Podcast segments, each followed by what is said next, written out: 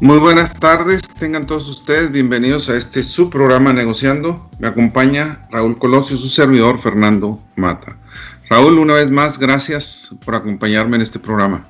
No, gracias a ti. Saludos a todos los que nos escuchan. Encantado, como siempre, de, de tener un espacio donde podamos platicar temas tan interesantes como el de hoy.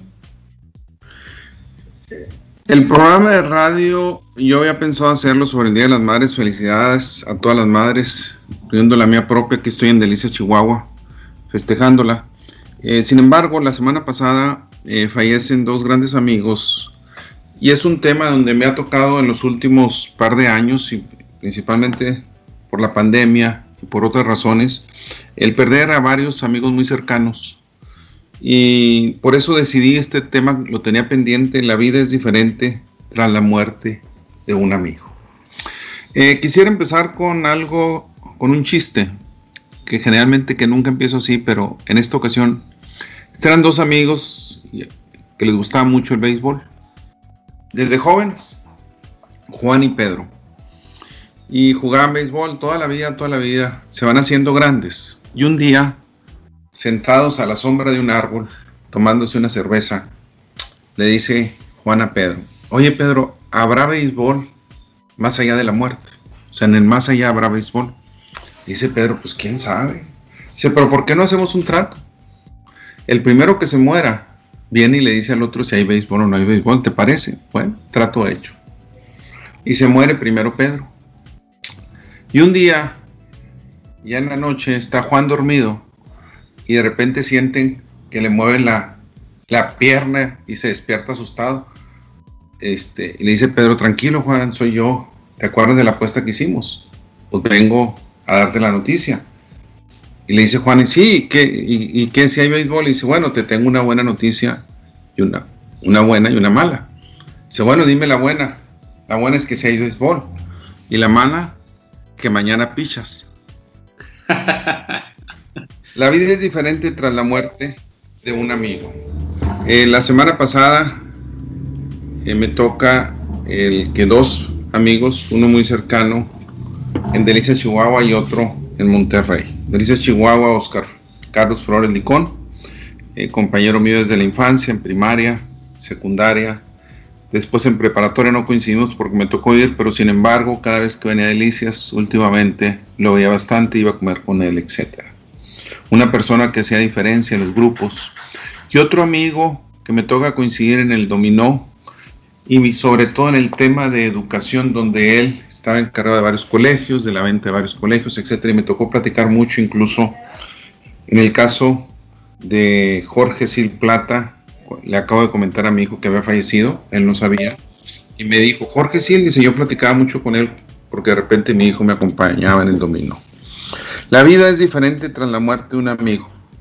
Valeria Sabater, una psicóloga, menciona lo siguiente, dice, un amigo es la otra mitad de nosotros. Es mi apoyo, la música de mis sonrisas y el cómplice de mis pensamientos. Asumir la muerte de una amistad tan intensa es uno de los peores golpes que la vida puede traernos. Hay una canción que a mi padre, que en paz descanse, le encantaba, de Alberto Cortés, Cuando un amigo se va. Cuando un amigo se va, queda un espacio vacío que no lo puede llenar la llegada de otro amigo. Cuando un amigo se va, queda un tizón encendido que no se puede apagar ni con las aguas de un río. Realmente, cuando un amigo del alma llega a morir, nos hace reflexionar de que es parte de la vida, que tarde o temprano nos va a tocar morir. Y resulta extraño muchas veces hablar de ese tema, es un tema que muchas veces evadimos. Vamos a morir y ojalá y sea dentro de muchos años, pero nada implica que puede ser en este mismo instante o dentro de una hora.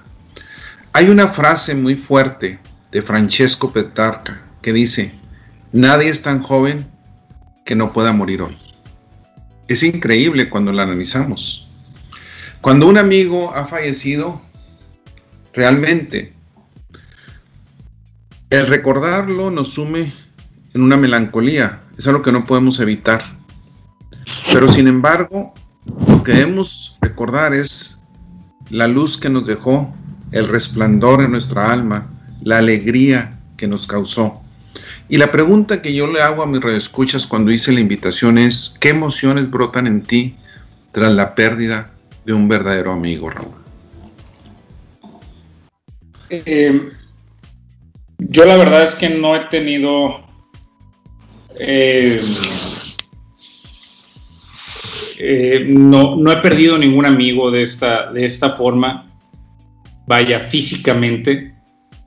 Yo quisiera nada más compartir que sí he perdido grandes amigos por temas de lejanías, por cambio de ideas, por situaciones por las que la vida de repente nos llevó a caminos diferentes y que, y que dejamos de coincidir. Ese tipo de pérdida en lo, en lo personal me ha dolido y cosas que me quedan, que me quedan como añoranzas, como nostalgia, son los momentos de diversión, claro, pero sobre todo de aprendizaje, esos momentos clave en donde pasamos juntos eh, situaciones dolorosas, difíciles, frustrantes de la vida en sí en general, y en donde sentados con una plática, independientemente de, de dónde estuviéramos, en una banqueta o en unas vacaciones o en cualquier lugar, el estar sentados y platicar con un amigo es, creo, una de las formas de catarsis más importantes que, que yo he logrado tener. Y el momento que se va, extrañas el poder tener a tu alcance a esa persona en los futuros momentos dolorosos, ¿no? Porque sabes que en ellos puedes recargarte y, compartir tus momentos de tristeza, de dolor, de angustias, desahogar, hablarlo, sacarlo de tu sistema, escucharte mientras lo dices y luego que respondan ellos con las dudas y con esa terapia entre cuates en donde te analizan y te responden y te dicen y te cuestionan y al mismo tiempo estás aprendiendo a la vez que, que, lo mencionas. Ese tipo de pérdidas para mí han sido difíciles, han sido dolorosas. Eh, no me puedo imaginar amigos con los que físicamente ya no pudiéramos tener aquí al lado. Sí, el tema de hoy, ah, Raúl, definitivamente es otro, es diferente. No estamos hablando de la pérdida de, de tu amistad en sí per se sino realmente la pérdida física, la pérdida espiritual. Eh, bueno, espiritualmente no, porque siguen con nosotros, pero la pérdida física de un amigo. Y yo quisiera aquí comentar algo. Eh, recuerdo mucho a don José. Don José era de descendencia mexicana, eh, que era una persona que trabajaba en la Universidad de Colorado, en Colorado State University, cuando fui profesor allá. Y don José tendría pues arriba de 70 años fácilmente en ese momento. Y platicaba yo mucho con él de vez en cuando. Y una de las cosas que más le dolía a él, dice, mis amigos se me están yendo. Y es una situación donde de alguna manera cada uno de nosotros estamos preparados para afrontar la pérdida de nuestros padres por naturaleza de la vida. Cuando un hijo se va antes que el padre, dado que es antinatura, es algo muy doloroso. Pero hay un tema que muchas veces no se trata y es la pérdida de un amigo. Es un tema que es muy fuerte también. Y lo menciono porque incluso Harold Ivan Smith es un autor especialista en duelos y habla de la muerte y todo eso. Pero uno de sus principales libros, el más conocido, tiene que ver con el duelo por la muerte de un amigo. O sea, es increíble, es Grieving the Death of a Friend, donde Muchas veces hablamos de todas las, pérdidas de otros de seres queridos, etcétera, pero se nos olvida la pérdida de un amigo. Y viendo yo ahorita el amigos tan cercanos, y hay otros amigos muy cerca que han fallecido también. Este, Eduardo Meneses, José Carlos González, Edith Herrera, también una gran amiga, etcétera. Y puedo mencionar más que me pueden venir a la mente. Y cada uno de ellos, la relación que cada uno de nosotros tiene, tiene un impacto y muchas veces, de alguna manera, no estamos preparados para ello. Como que nuestra mente no está preparada para esas pérdidas. Y sobre todo cuando son repentinas o cuando la persona no nos lo hace ver. Recuerdo mucho también otro gran, amigo, eh, oftalmólogo, Rogelio Villarreal. que en paz descanse, estuvo muy grave durante un periodo de tiempo y no lo hizo saber. Prácticamente nada es alguien médico cercano a él, etc. Y yo cuando lo veo, lo veo muy demacrado.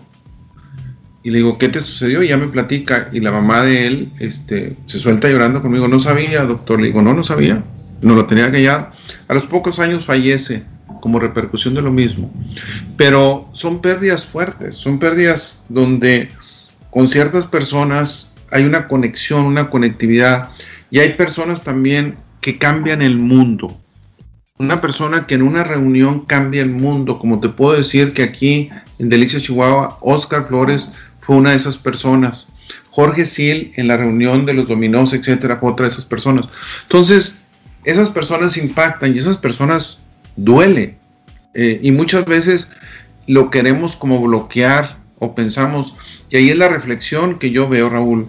Es una reflexión muy fuerte porque cuando también pienso en mí mismo, cada uno de nosotros, cuando alguien fallece, a final de cuentas, si es antinatura o no, es es en los seres queridos y en uno mismo. Y es una reflexión fuerte que necesitamos hacer y sobre todo que necesitamos vivir el duelo. Yo creo que eso es de lo más importante a final de cuentas. Fernando, tocas un tema importante que es el duelo, pero en una situación distinta como, como esta que, comentas de Rogelio Villarreal. ¿Cómo se vive el duelo cuando te preparas emocionalmente para la pérdida de un amigo? Hace poco, este, mi mamá, que vive en Mazatlán, se enteró, dejó de, dejó de saber de un amigo de él, un muy buen amigo de él, que dejó de responder llamadas, dejó de, recibir gente en su casa, lo que inmediatamente le preocupó a, mi madre. Y investigando, se acercó a gente muy allegada y se enteró que estaba enfermo, estaba enfermo de cáncer y que estaba a punto de morir. Tuvo al menos una pequeña oportunidad mi mamá de, prepararse, de despedirse. ¿Qué sucede en esta situación cuando, cuando tienes eh, esta, no sé si llamarle fortuna, pero al menos esta oportunidad de poder despedirte? ¿Cómo, se vive este duelo? Mira, es, hay mucha diferencia entre despedirte y no despedirte. Incluso cuando, cuando te puedes despedir, pues de alguna manera descansa eh, sabes que tuviste contacto con la persona, etcétera. Eh, pero me ha tocado últimamente varias personas que fallecen, ahorita sobre todo por la pandemia, aunque no sea el COVID, hay varias personas que han fallecido por ataques cardíacos. Y hay una relación por estrés, llámale por lo que sea, incluso la persona, este, eh, Evelyn, que en paz descanse, de, de, la edad de mi hija, fallece de 27 años, me desarrollaba la página web de fernandomata.com, eh, de un paro cardíaco sin haber ninguna razón, ¿verdad? Cuando empezaba la pandemia. Eh, de alguna manera yo creo que la pandemia está involucrada, este, por estrés, por otras cosas o por algunas cuestiones que no sabemos ni siquiera, pero eh, cuando alguien así que no te puedes despedir, necesitas vivir el duelo y necesitas despedirte a tu manera. Y existen muchas técnicas, existen muchos eh, métodos para poder hacerlo. La de la silla vacía, donde pones a la otra persona enfrente de ti y te despides este, eh, de alguna manera, pero necesitas vivirlo. Una de las cosas que como seres humanos no estamos acostumbrados, sobre todo los varones, no estamos acostumbrados, el famoso no llorar, que ya lo hemos discutido aquí en este programa, donde realmente necesitamos aprender a llorar, necesitamos vivir los duelos. Cuando uno no vive el duelo, en el futuro tu cuerpo te lo reclama. Y te lo reclama físicamente, mentalmente, etc. Y son de las cosas que es muy importante. Y, voy a tocar otro tema, eh, Raúl, que es importantísimo, que es los adolescentes. Hace poco tiempo me toca saber de un par de adolescentes que fallecen en la carretera de Cuatro Ciénegas a Monterrey, que fue muy, muy conocido, etcétera. Eh, la novia de uno de ellos, no sé, quedó grave, no sé qué sucedió con ella, etcétera. Que uno se salvó, etcétera. Cuestiones de ese tipo. Es muy fuerte para los padres, definitivamente. De hecho, se dice que es el dolor más fuerte. Y una de las respuestas es pues a través de la fe. O sea, es, ahí es donde la espiritualidad, la fe, Dios, es donde te debes apegar a ellos porque esa parte es de, de los dolores, sino es que el dolor más fuerte conocido. Pero ¿qué sucede con sus amigos de esos adolescentes? Y es donde es muy fuerte, la, de hecho la revista All Psychology Careers dice que casi el 40% de nuestros jóvenes han perdido a un amigo o a una amiga. Y allí es que son pérdidas muy traumáticas. Es lo que necesitamos entender. O sea, para un adolescente, para un joven, una pérdida de un amigo es una pérdida muy traumática. ¿Sí? Tú, por lo que veo, tienes la fortuna. Y yo te puedo decir, a la edad, eh, yo empecé a impartir clases ya de licenciatura a los 18 años. A la edad de 21 años estamos haciendo una escuela práctica en Saltillo. Eh, yo era el profesor. Eh, había gente mucho mayores que yo, algunos que están haciendo maestría, yo era el profesor de la escuela práctica, trabajando en una empresa del Grupo Industrial Saltillo. Y me toca algo muy fuerte esa edad, ir al funeral de un gran amigo, Gerardo López, el Totoche, eh, y fue impactante para todos nosotros. Y lo más impactante es que yo como profesor iba y venía todos los días de Monterrey a Saltillo y el Totoche Gerardo se encontraba fuera del país y en eso regresa, le pregunta a su hermano Fernando, que ahorita es un gran amigo, que era mi alumno en ese entonces, le dice, oye, ¿quién está impartiendo la, la escuela práctica aquí con nosotros? Dice, no, pues está Mata, dile a Mata que se quede en la casa, que no esté yendo a Monterrey, se queden y me dice Fernando, oye, dice en tu toche que, si te, que te puedes quedar en la casa si gustas. Le dije, sí, mañana me traigo mi ropa. Y al otro día que llego muy temprano, encuentro una nota donde dice, un hermano de Fernando se acaba de matar. Acaba de tener un accidente. Y yo diciendo en, en, el egoísmo, como todo ser humano, ellos creo que son cinco hombres, o eran cinco hombres, digo, bueno, pues espero en Dios que no sea mi amigo, ¿verdad? O sea, dentro del egoísmo que uno tiene y no, resultó ser mi amigo y fue algo muy duro a esa edad para todos los que vivimos ese proceso.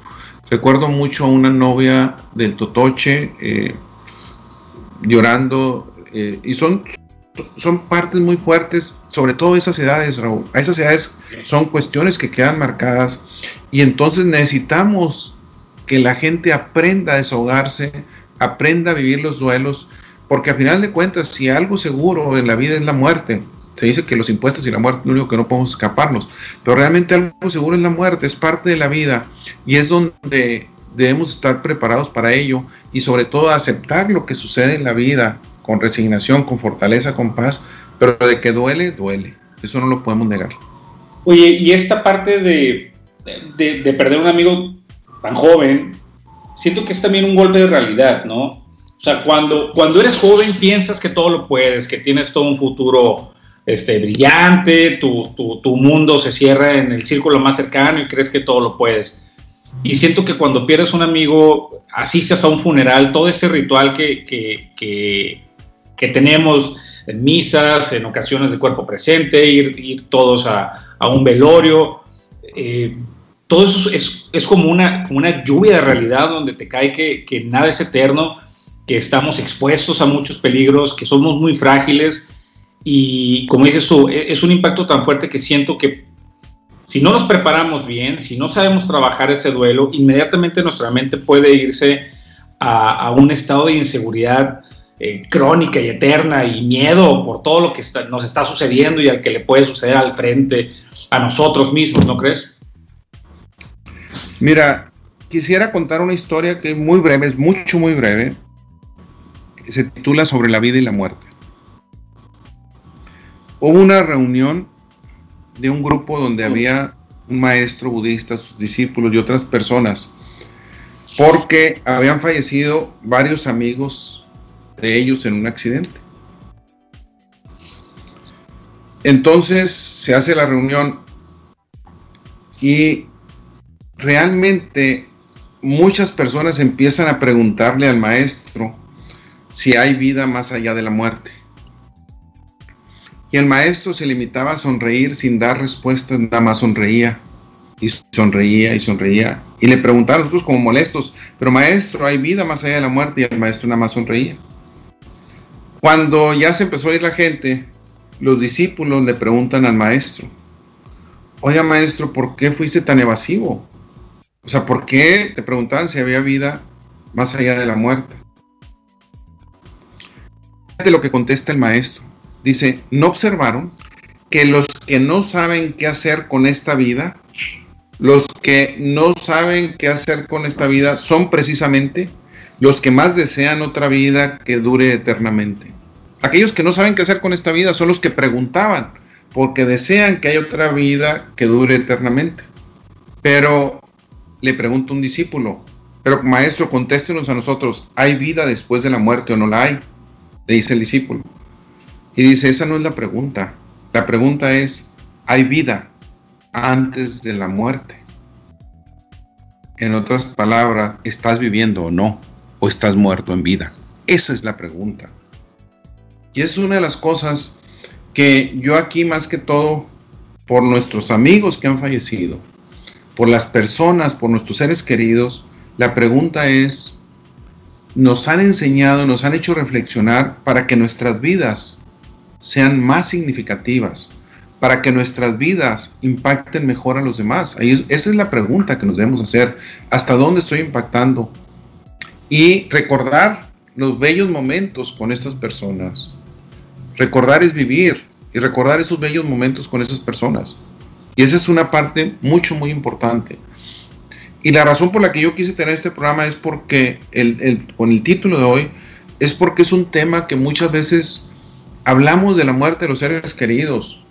Tanto Jorge como Oscar, pues tenían familiares. Jorge su hijo, su esposa, etc. Y Oscar sus hermanas, sus hermanos, sus sobrinos, etc. Y definitivamente ellos lo sufren y viven el duelo.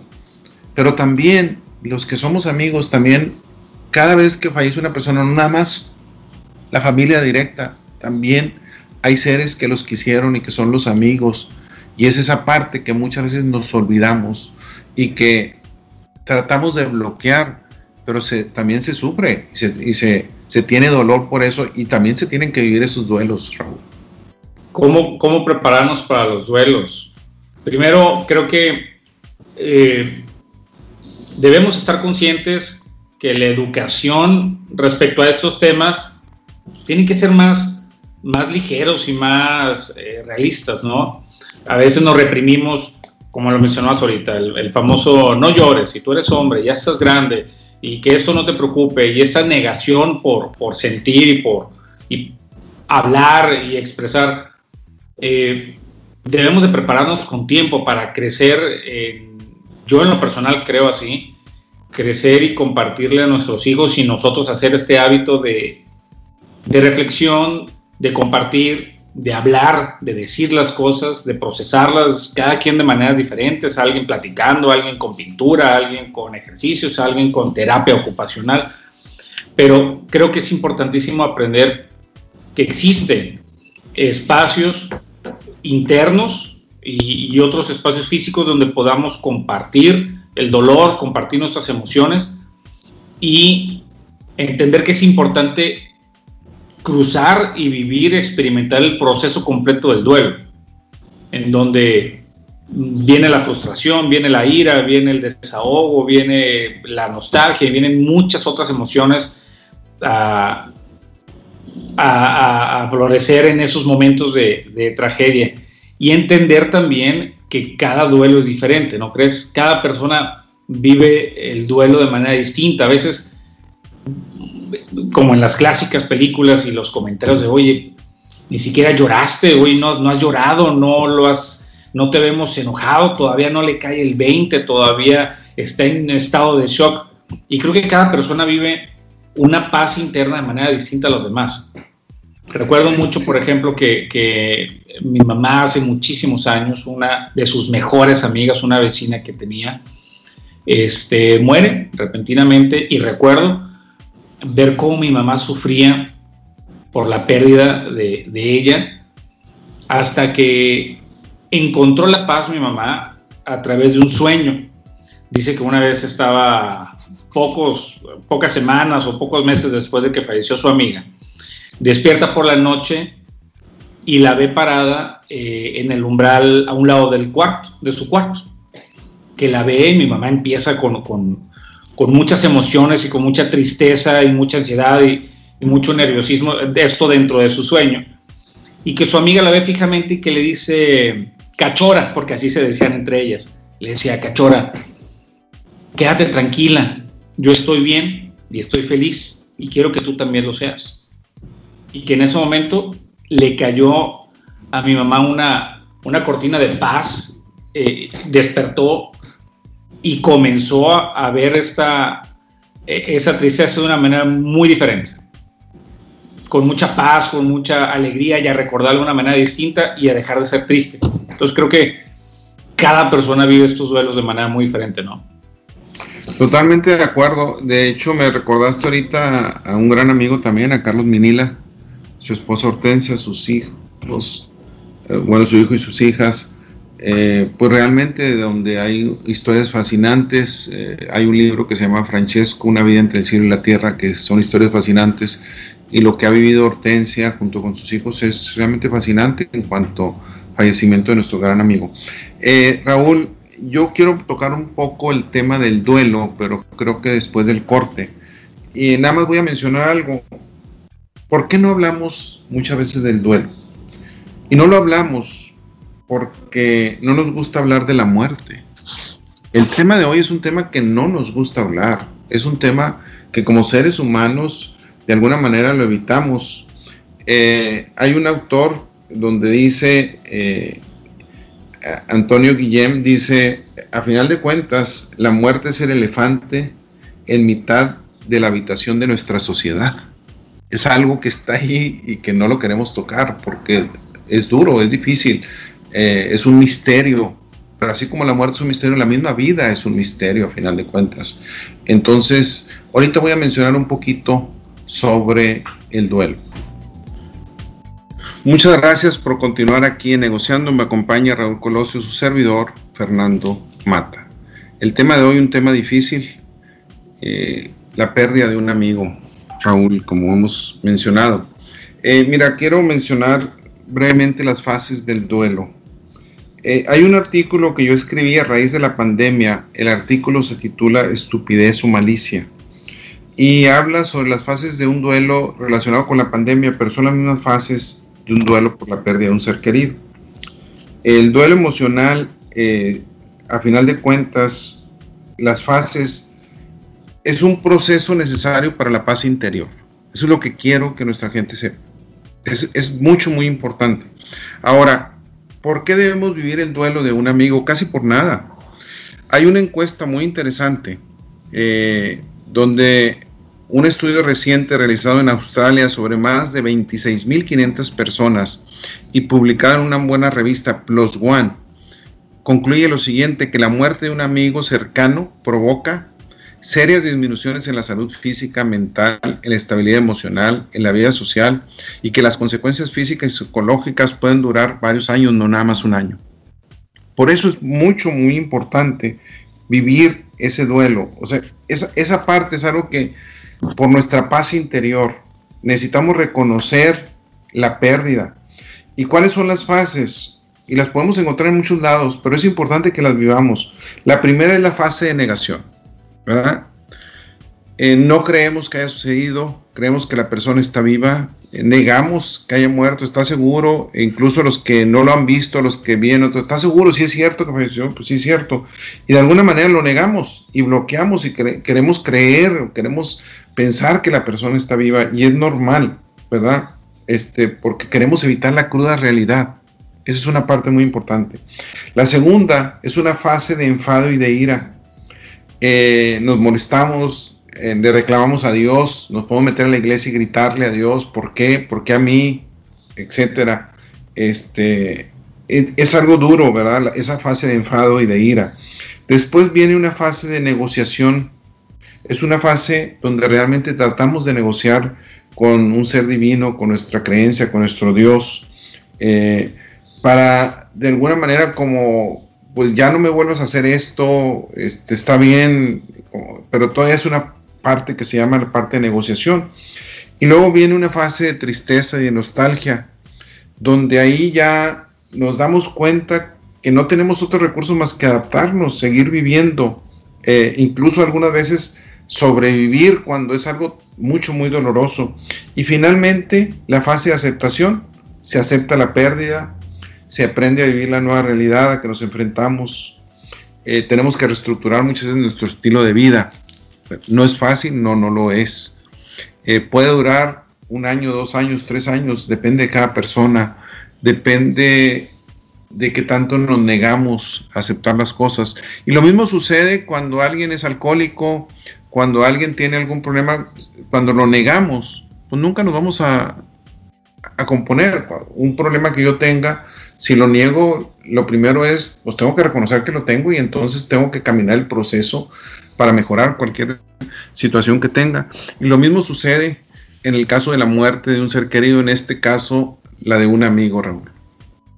Sí, y, qué difícil tratar de encontrar paz eh, uno mismo cuando no vas a tener claro jamás cuánto tiempo, vaya, que no existe una regla de cuánto tiempo debe estar uno en duelo.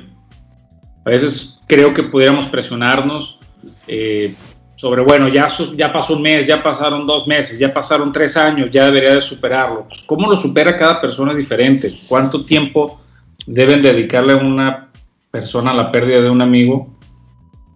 Híjole, qué, qué difícil entrar en, en, ese tema porque tratamos siempre como seres humanos, creo, de normalizar lo que sucede a nuestro alrededor para encontrarnos a nosotros mismos dentro de los rangos promedios de, bueno, creo que eh, viendo a mi alrededor, todos eh, hacen más o menos esto y les pasa más o menos esto otro y los resultados al final son más o menos estos. Tratamos en ocasiones de promediarnos a nosotros mismos. Entonces, ¿cuánto tiempo puede tomar estar en, duelo?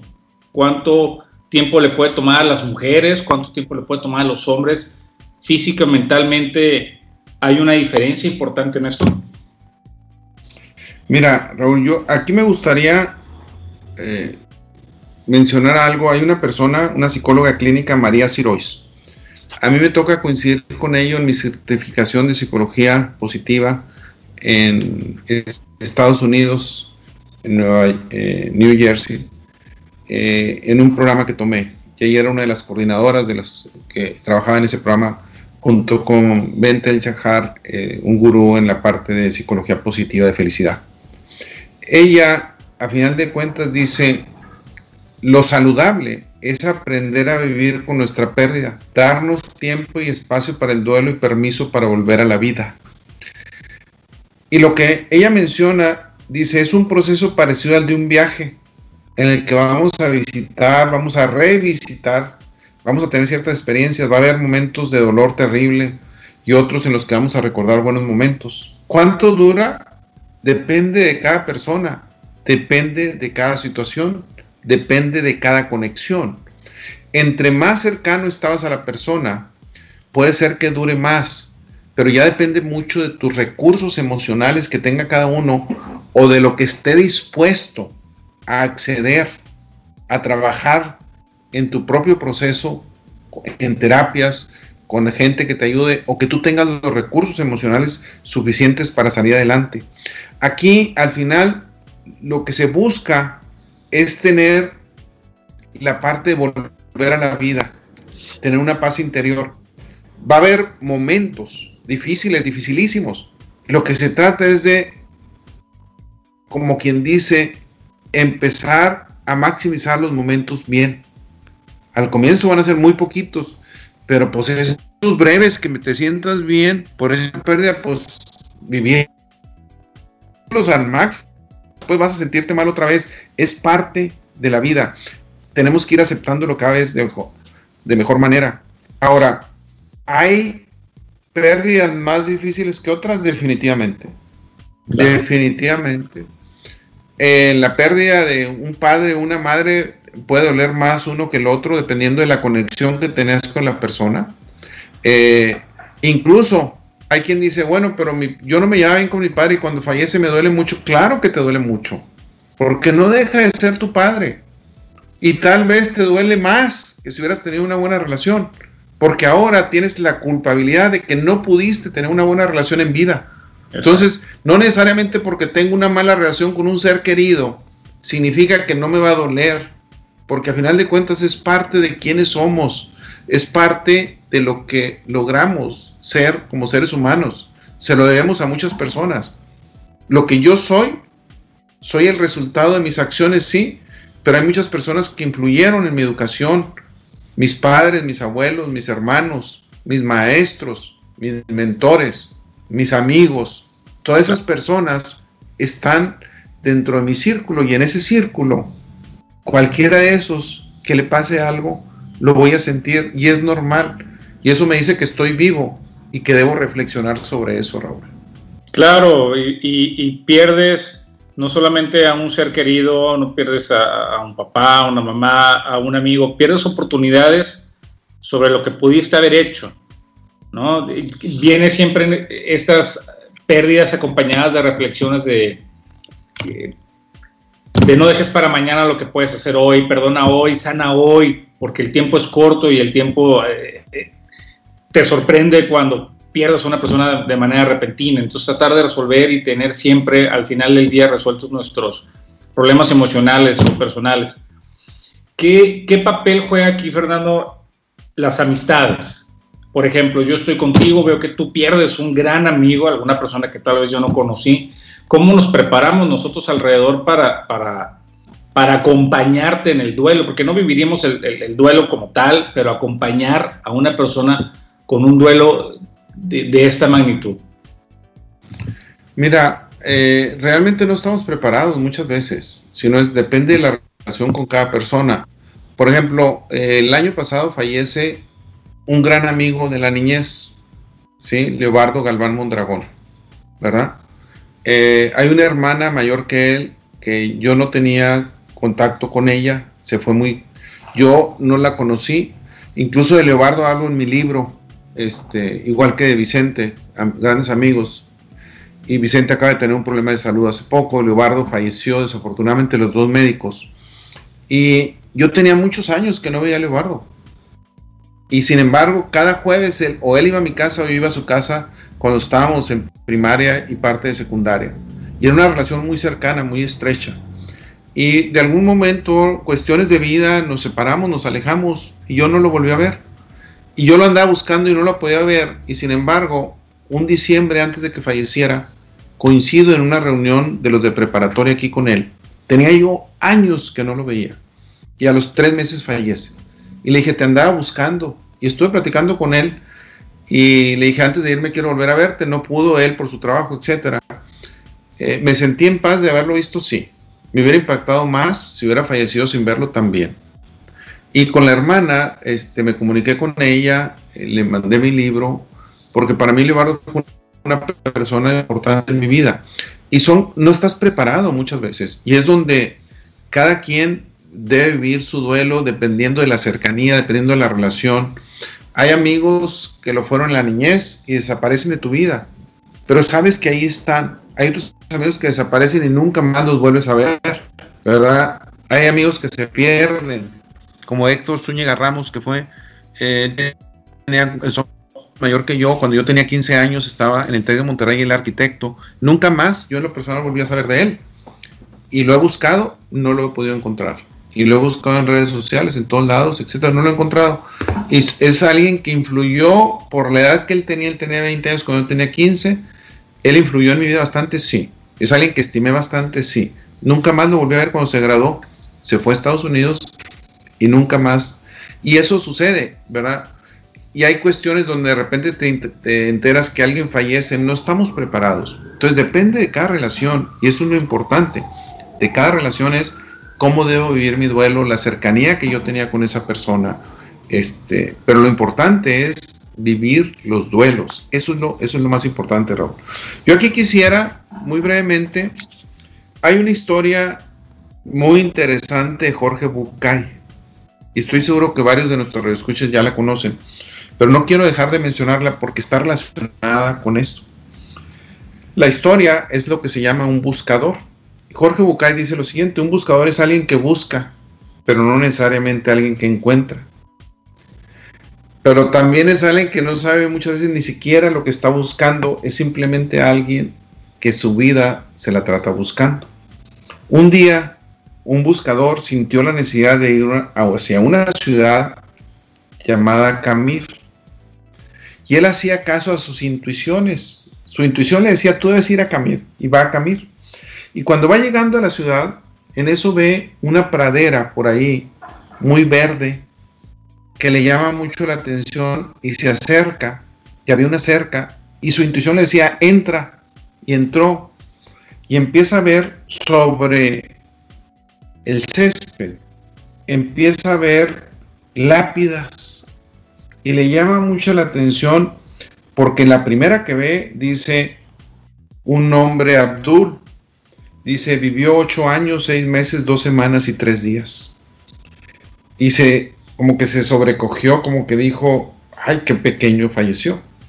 Sigue buscando y ve a otro que se llama Yamir, dice, vivió cinco años, ocho meses y tres semanas. Y sigue y empieza a ver que todas las lápidas nadie pasaba de 11 años. Y entonces le da muchísimo dolor. Y se sienta y empieza a llorar, a llorar y a llorar. Y el que cuidaba el cementerio, el cuidador del cementerio, pasa por ahí y le dice, ¿por qué llora? ¿Falleció algún familiar de usted? Dice, no. Y dice, pero dígame, ¿qué pasa con este pueblo? ¿Qué cosa tan terrible hay en esta ciudad que nadie vive más de 11 años?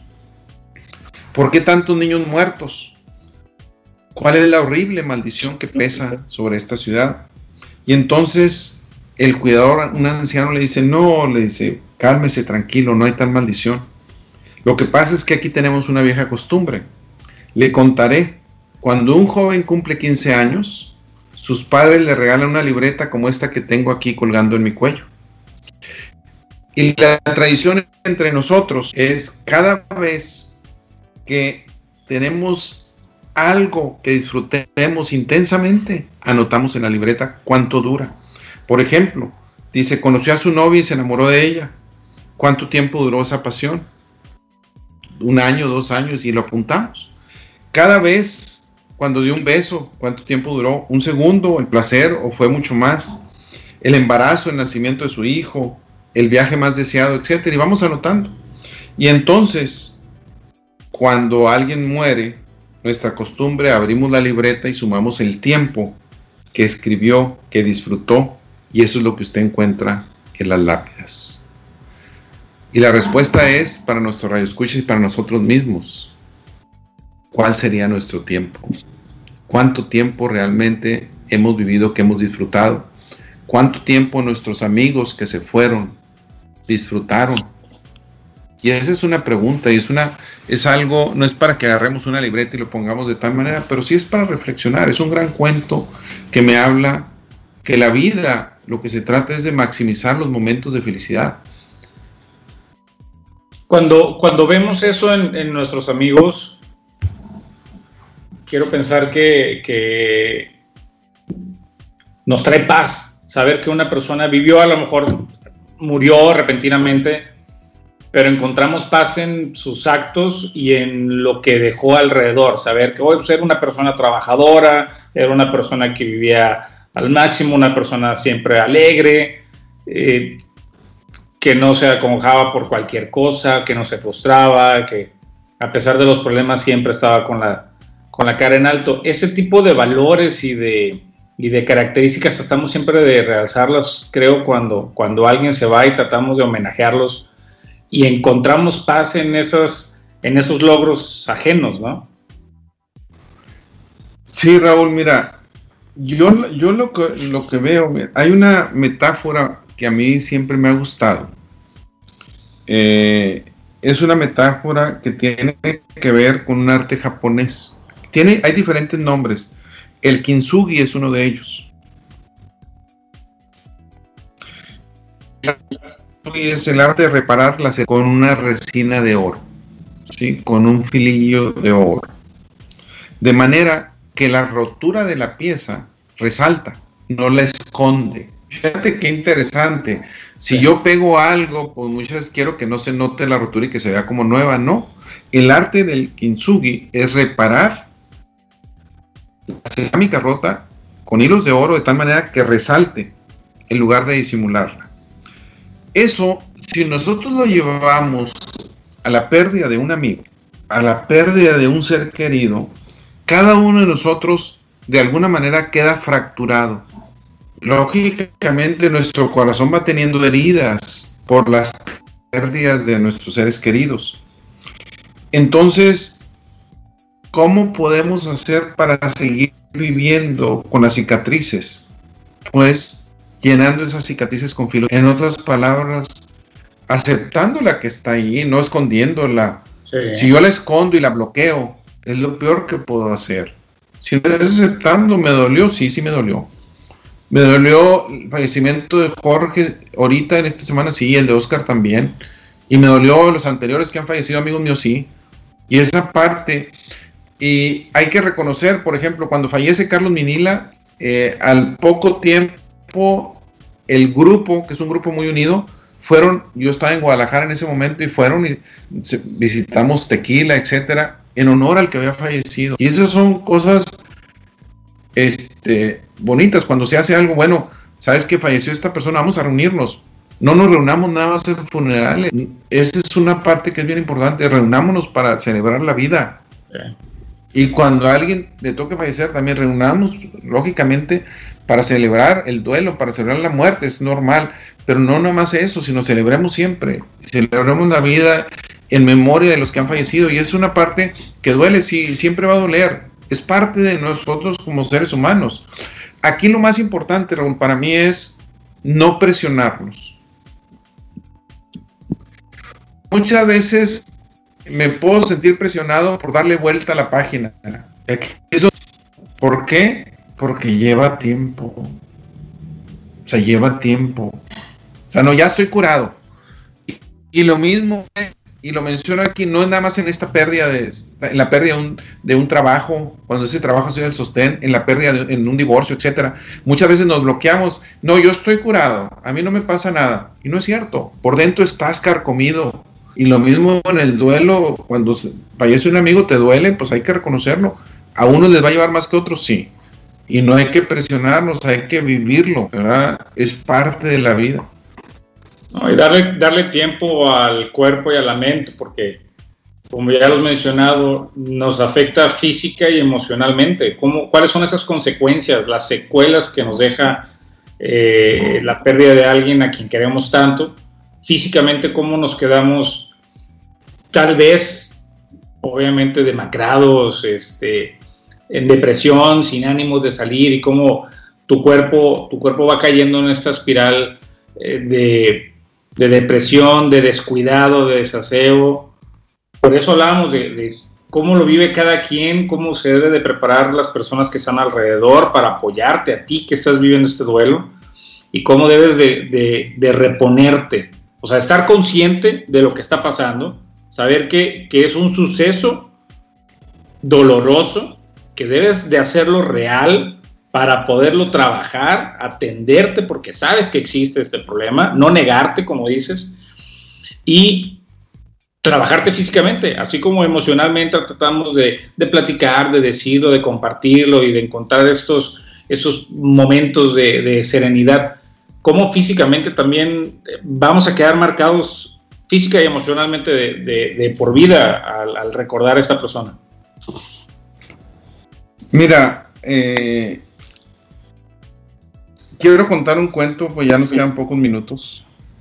Se llama En el mar de una ola. Y como era chiquita, pues es una olita. Y se conoce como la olita ignorante. Existía una vez una olita muy pequeñita que vivía muy alegre junto a otras olas en el mar adentro. A ella le gustaba mucho saltar, disfrutar de la compañía de sus compañeras las otras olas. Tenía fama de ser muy alegre y divertida. Pero resulta que un día llega una corriente marina y empieza a desplazar a todas las olas hacia la tierra.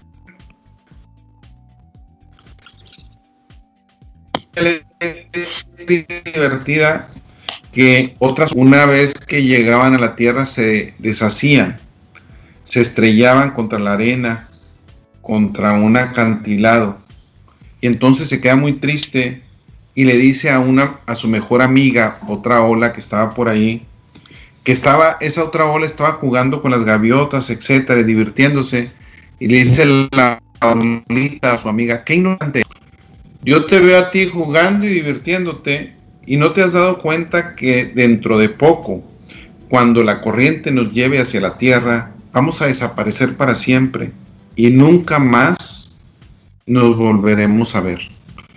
Y la amiga le dice, la ignorante eres tú. Todavía no te has dado cuenta que lejos de desaparecer, estamos juntas para siempre, porque entre todas somos el mar. Y esta historia me gusta, porque cuando un ser querido desaparece, todos vamos a desaparecer, como la ola cuando se estrella contra la tierra. Pero entre todas, entre todos, somos el universo. Y esa es una parte que necesitamos recordar. O sea, no desaparece. Ahí está y hacia allá vamos. Y entre todos juntamos la energía universal, la espiritualidad que tenemos. Y esa es una parte muy importante. Muy bien, Raúl, un minutito, dos minutitos. ¿Qué le dices a nuestros radioescuchas? Que eh, no tengan miedo en compartir lo que sienten, que busquen ese punto de equilibrio en este plano trascendental en donde puedan encontrar paz y ser felices, sea cual sea las, los momentos dolorosos que pueda traer la vida, como la pérdida de un amigo, que siempre se encuentren valor en compartir lo que sienten con la persona indicada. Pues yo quisiera, sé que no mencioné a muchas personas, Jaime Villanueva, también un gran amigo que, de Carlos Minila, y puedo, hay muchísimas personas que se han ido, amigos cercanos, que duele. Y aquí a nuestro radio escuchas, a todos nosotros, más que todo, nada más recuerden lo que el maestro le dijo a sus discípulos. La pregunta no es si hay vida después de la muerte o no la hay. Los que creemos que sí la hay, definitivamente bienvenido y es muy válido como yo creo que sí la hay. Pero la pregunta, ahorita que estamos en vida, es, hay vida antes de la muerte. Estoy viviendo antes de la muerte. Esa viene siendo la pregunta. Bueno, pues más que todo, muchas gracias. Los invitamos a continuar con nuestra programación aquí en Tech Sounds Radio. Que tengan ustedes muy buenas tardes. thank you